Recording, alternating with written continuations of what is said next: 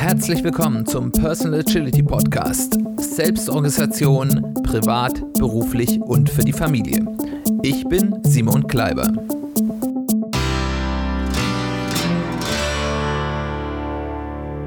Herzlich willkommen zu einer weiteren Folge des Personal Agility Podcasts. Schön, dass du eingeschaltet hast. Schön, dass du wieder dabei bist. Nach einer kurzen, ja, Osterpause geht es weiter und ich möchte heute mit euch über ein Thema reden, das mich in letzter Zeit ganz persönlich sehr beschäftigt. Und zwar nenne ich das das Ganze sehen. Und das Problem ist, dass wir manchmal eine selektive Wahrnehmung auf das haben, was wir tun, was wir leisten.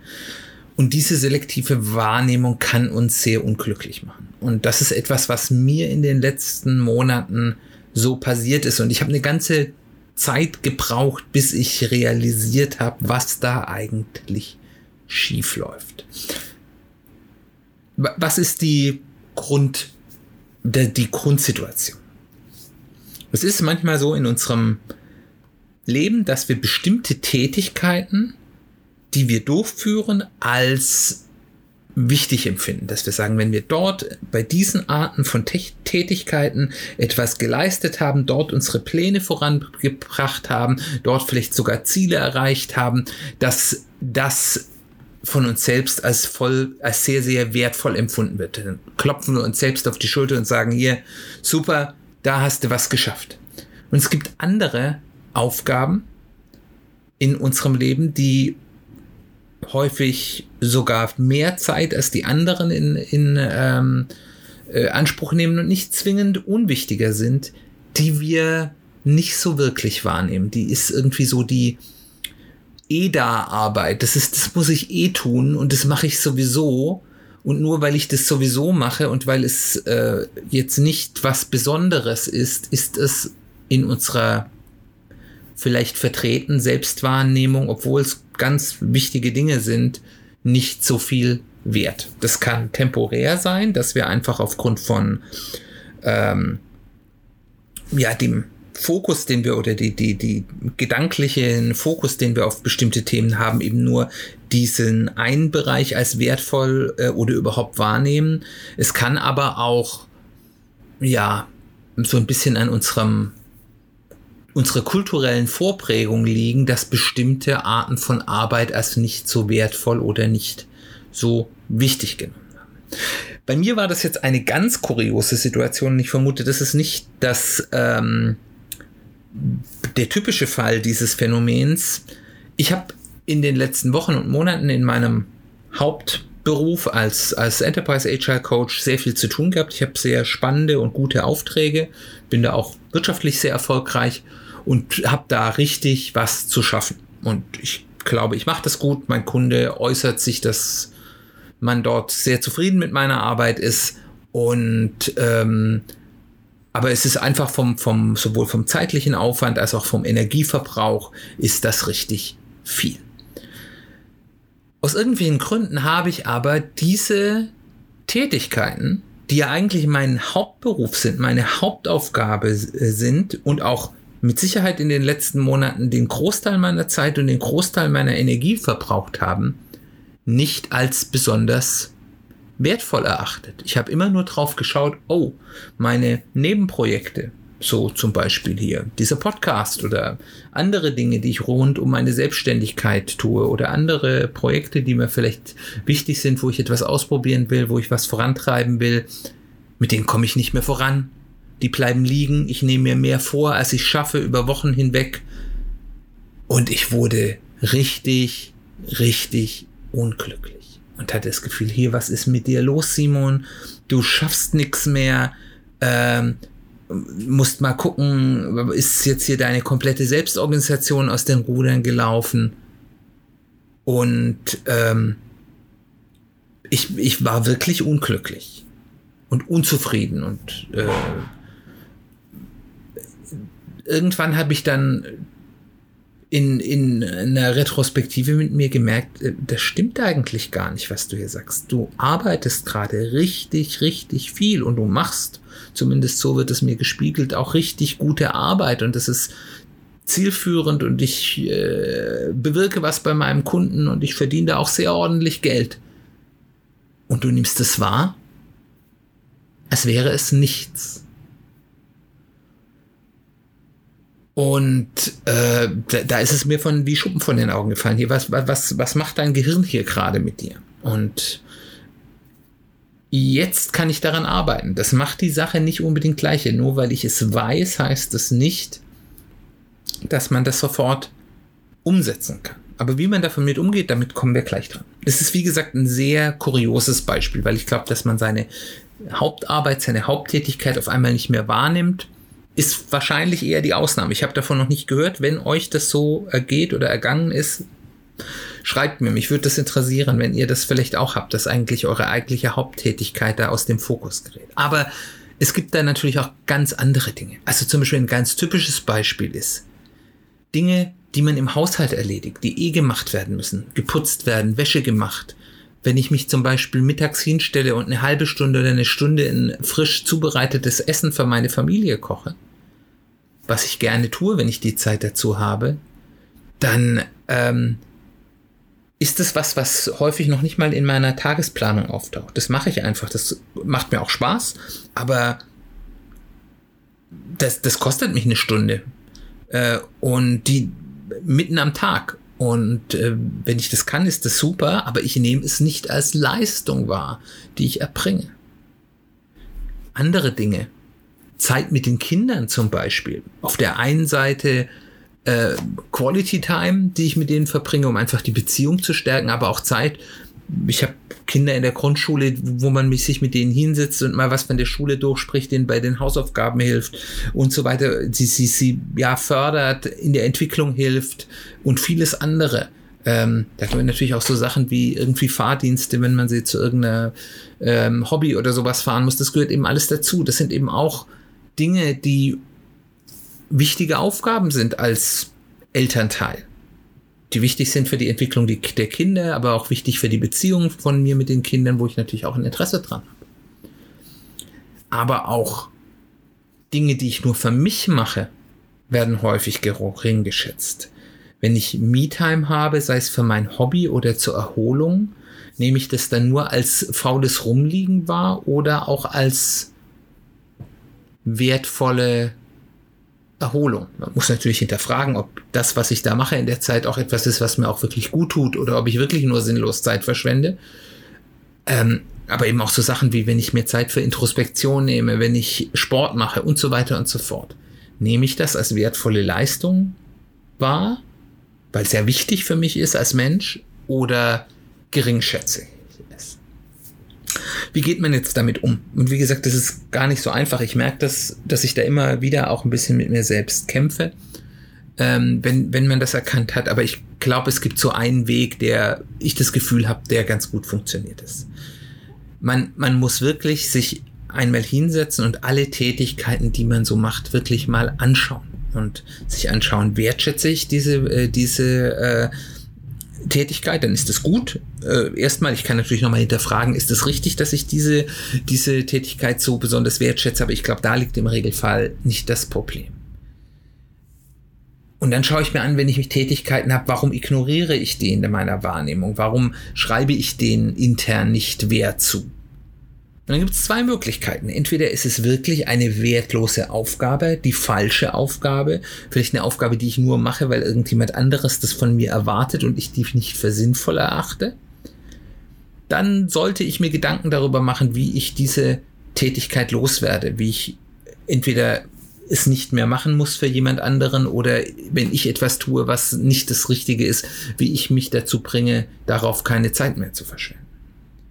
Aber wenn es etwas Sinnvolles ist, was mir gut tut, was meiner Familie gut tut, was meinen Beziehungen gut tut, was meinem der Gesundheit gut tut und so weiter und so fort. Wir haben ja, wie gesagt, ganz unterschiedliche Aspekte in unserem Leben. Dann sollte ich das auch adäquat wertschätzen. Und dann, was, was mir hilft, eben auch gerade in der Planung, diese Dinge dann auch zum Beispiel, ich benutze ja so ein, so ein, so ein Kanban-Board, um meine Sachen zu planen und da hatte ich so bestimmte Dinge, die habe ich immer getan, da habe ich gesagt, ach, dafür musste keine Karte schreiben, aber ich merke jetzt, das ist schlecht für mich, weil ich für diese Dinge denen dann nicht diesen notwendigen Wert zuordne. Und ich, da, dass ich und, und dadurch, dass ich jetzt sozusagen das als gleichberechtigte Tätigkeit in meinem meiner Alltagsplanung aufnehme, nehme ich es auch anders wahr und wertschätze es anders. Das hört aber nicht bei einem selbst auf. Das ist auch eine Frage, da kann man auch in Richtung Familie und Partnerschaft gehen, also der Gruppe an Menschen, mit denen man zusammen viele Dinge tut.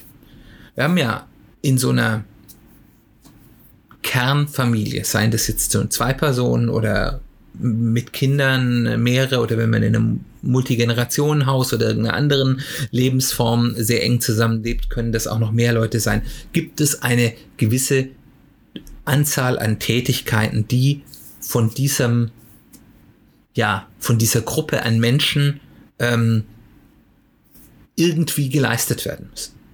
Da habe ich erstens, was woran jeder irgendwie denkt, den Lebensunterhalt. Früher war das dann sozusagen, ich habe was zu essen, ich bestelle das Feld, baue was an. Ähm, heutzutage ist es in der Regel Beruf, Geld verdienen, dass jeden Monat genug aufs Konto kommt, damit wir unseren Lebensunterhalt leisten können und uns vielleicht auch noch was Schönes leisten können und vielleicht sogar noch für die Zukunft vorsorgen. Dann gibt es alles rund um den Haushalt. Wir hatten das ja schon gerade. Wenn man zusammen lebt, muss, hat man eine Wohnung, die muss sauber gehalten werden, es muss gekocht werden, äh, man, jemand muss sich um die Wäsche kümmern, jemand muss Reparaturen im, in der Wohnung oder im Haus durchführen, wenn die, wenn die anfallen, es muss aufgeräumt werden und so weiter und so fort. Ihr wisst ja selbst, was es alles für Arbeiten im, in einem Haushalt gibt. Ähm, äh, da, das muss jemand tun. Und dann gibt es, wenn man Kinder hat oder vielleicht Pflegebedürftige, gibt es Care-Arbeit, Betreuung, Förderung der Kinder, Pflegearbeit, ähm, durchaus auch einfach Zeit verbringen, äh, Kindern was vorlesen und so weiter und so fort. Das sind ja alles wichtige Aufgaben. Und dann eben über die klassische Hausarbeit, eben die Dinge in Haus und Garten, die da anfallen. Reparaturen hatte ich schon gerade genannt. Jeder von euch, der irgendwie einen Garten oder einen bewachsenen Balkon hat, weiß, wenn man sowas mal hat und damit angefangen hat, fällt da immer Arbeit an. Das sind Dinge, die müssen getan werden. Aber dann auch persönliche Sachen. Wie stelle ich sicher, dass jeder in dieser Gruppe Zeit hat, sich persönlich, individuell oder vielleicht auch in der Gruppe weiterzuentwickeln, Dinge zu lernen, die man vielleicht lernen will, äh, sich mit sich selbst zu beschäftigen. Ähm, ist da sichergestellt, dass diese und ähnliche ähm, Bedürfnisse auch irgendwie für alle Beteiligten befriedigt sind? Was gibt es an Administrativem zu tun? Steuererklärungen, irgendwelche Dinge für Ämter organisieren, Versicherungen, äh, ihr wisst, was ich meine. Es gibt da einen, einen breiten Strauß an Dingen, um die man sich kümmern muss. Und eben, man muss für das Wohlergehen aller Familienmitglieder, aller Mitglieder dieser Gruppe sorgen. Es ist, manchmal ist es wichtig, dass es in der Gruppe jemand gibt, der sich so ein bisschen kümmert, der empathisch mitbekommt, wenn es jemand schlecht geht und dann etwas tut oder zumindest dann etwas sagt. Auch eine ganz wichtige Aufgabe für eine gut funktionierende Familie. Was wir jetzt aber in der Realität machen, anstatt es so als einen Korb zu sehen, der irgendwie in dieser Gruppe erledigt werden muss, schauen wir uns immer nur die einzelnen Aspekte an. Wer arbeitet wie viel, wer bringt wie viel Geld ins Haus, ich bin der Ernährer, ähm, solche Dinge. Und dann gibt es die Geschichte mit der Hausarbeit. Früher gab es da klare Rollenverständnisse. Heute sagt man, naja, wenn man nicht 50-50 sich die Hausarbeit aufteilt, dann ist das total unmodern und total schlecht. Aber es wird auch wieder nur die Hausarbeit be äh, be äh, betrachtet. Wie ist das mit der Betreuung und den Kindern? Ähm, und so weiter und so fort. Und äh, das sind, sind alles Aufgaben, die da sind und eine richtige, faire und auch effektive Aufteilung dieser Aufgaben in einer Familie oder, oder Lebensgemeinschaft kann eigentlich nur funktionieren, wenn man das eben auch im, als Ganzes sieht. Und anstatt über diese einzelnen Themen zu diskutieren, sollte man sich halt erstmal überlegen, was von all diesen Aufgaben ist wie wichtig. Da gibt's ja auch durchaus in der Gruppe unter Umständen oder in der Familie unterschiedliche Vorstellungen. Wie wichtig ist es denn, dass man viel Geld verdient, dass man bestimmte äh, berufliche Erfolge erzielen kann? Wie viel, wie wichtig ist äh, ja finanzielle Sicherheit? wie wichtig sind, also gerade bei Hausarbeit gibt's ja da so die, die klischeehaften Dinge. Ähm, wie wichtig ist mir das eigentlich, dass das Haus wie sauber ist und wie aufgeräumt ist? Da kann es ja sehr unterschiedliche Vorstellungen geben kann. Und wenn ich zum Beispiel meine Kinder fragen würden, hätten die da mit Sicherheit andere Vorstellungen als ich und äh, wahrscheinlich auch andere als meine Frau. Ähm, und dann erstmal zu schauen, kriegen wir denn so, eine, so, so einen Prioritätenkompromiss hin? Also zu sagen, okay, das muss geschafft werden und okay, das eine ist dem anderen vielleicht nicht so wichtig, aber dafür einer anderen Person in der Gruppe ist die sehr wichtig und dann, was ist denn da ein Kompromiss, wo sich alle drauf einigen können? Ähm, dann ist die nächste Frage natürlich, wer macht welche Art der Aufgaben denn gerne? Wer kann denn was gut? Es, es macht ja keinen Sinn. Also ähm, wie gesagt, ich, ich, ich koche sehr gerne und ausführlich und, und mache solche Sachen in der Küche sehr gerne. Ähm, die, meine Frau kocht zwar auch gut, aber kocht bei weitem nicht so gerne wie ich. Das heißt, wenn ich irgendwie Zeit habe, dann äh, koche ich natürlich. Und bei anderen Aufgaben ist es umgekehrt, dass, dass es Dinge gibt, die, die ich ungern mache und die dann zum Beispiel meine Frau gerne macht. Oder auch im Haushalt jetzt, wenn die Kinder langsam Eltern werden, gibt es bestimmte Tätigkeiten, die können die Kinder jetzt ausführen. Die konnten die vor zwei Jahren noch nicht. Aber jetzt können sie sie ausführen und dann spricht auch nichts dagegen, dass sie sich da beteiligen. Und daraus eben auch so ein bisschen herausgehend, was gibt einem Energie und was kostet Energie? Es macht ja nichts, keinen Sinn, dass eine Person etwas macht, was sie total auslaugt, wenn es jemand anderen in der Gruppe gibt, der sagt, ja, okay, das ist was, das, das, das äh, mache ich nebenher und das finde ich, ja, das gibt ja teilweise durchaus auch sehr stupide Aufgaben, die aber dann so was Meditatives haben und das machen dann manche Leute gerne und andere eben überhaupt nicht. Und ähm, dann ist das vielleicht äh, eine Geschichte. Und all diese Aspekte kann man sich eben betrachten und dann eben zu einem gemeinsamen Gesamtverteilung kommen. Was ist die Verteilung, die für diese Gruppe am besten funktioniert, wo dann jeder sagt, meine Bedürfnisse sind in irgendeiner Form gedeckt. Äh, ich bin nicht überlastet, es ist eine faire Verteilung. Und das, was dabei dann herauskommt, ist auch gut. Und da sollte man sich auch nicht einreden lassen. Es gibt da ja inzwischen so ganz viele gesellschaftliche Erwartungen. Ähm, an, an alle Seiten, wo man es ja auch gar nicht recht machen kann. Also ich finde es immer besonders erschreckend, gerade wenn man mit, mit äh, jungen Müttern redet, äh, die da wirklich so in der Zwickmühle sind. Das ist, wenn, wenn sie nicht sofort wieder arbeiten Vollzeit, dann sind sie das Hausmütterchen und wenn sie äh, zu viel arbeiten, sind sie die Rabenmutter. Also egal, was ich tue, ich mache es falsch. Ähm, dass man sich das eben nicht, nicht ähm, ja, zu eigen macht, sondern sagt, wir haben hier als Gruppe entschieden, das ist für uns die richtige Aufteilung. Wir fühlen uns gut damit, wir sind glücklich damit, unsere Bedürfnisse sind befriedigt.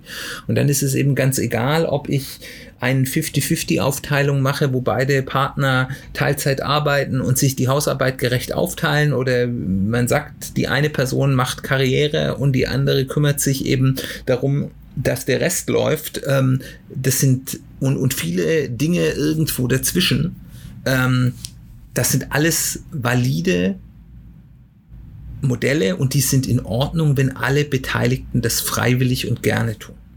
Problematisch ist es nur, wenn jemand diese Rolle, welche es auch immer ist, aufgezwungen wird. Und ich glaube, das ist die, der Schritt zur Freiheit, den wir uns geben müssen, dass wir sagen, ähm, wir können uns das so aufteilen, weil wir das Ganze sehen und dass wir sehen, was uns glücklich macht und was dann irgendwelche Menschen außerhalb unserer Gruppe sagen, ist dann eher sekundär.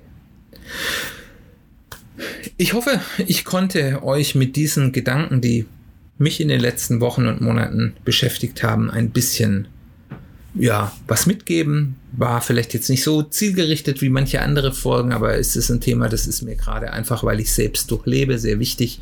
Und ich hoffe, dass das euch dann auch Freude bringt oder euch, euch weiterbringt und, und hilfreich für euch ist. Dann bleibt mir nur zu sagen, herzlichen Dank fürs Zuhören. Ich freue mich aufs nächste Mal. Das nächste Mal gehen wir weiter in unserer Serie Schritt für Schritt zur persönlichen Strategieentwicklung. Und da geht es darum, wie man denn jetzt von so einem Warum, einem größeren Ziel, was man sich selbst fürs Leben gesetzt hat, denn jetzt nun eigentlich zum nächsten Schritt kommt. Also wie ich denn so ein Warum und ein Ziel erstmal, wie man ein bisschen technokratisch sagen würde, operationalisiere. Und ich hoffe, das interessiert euch und dann würde ich mich freuen, wenn ihr dann auch wieder einschaltet. Dann bis zum nächsten Mal. Wir sehen uns bald wieder.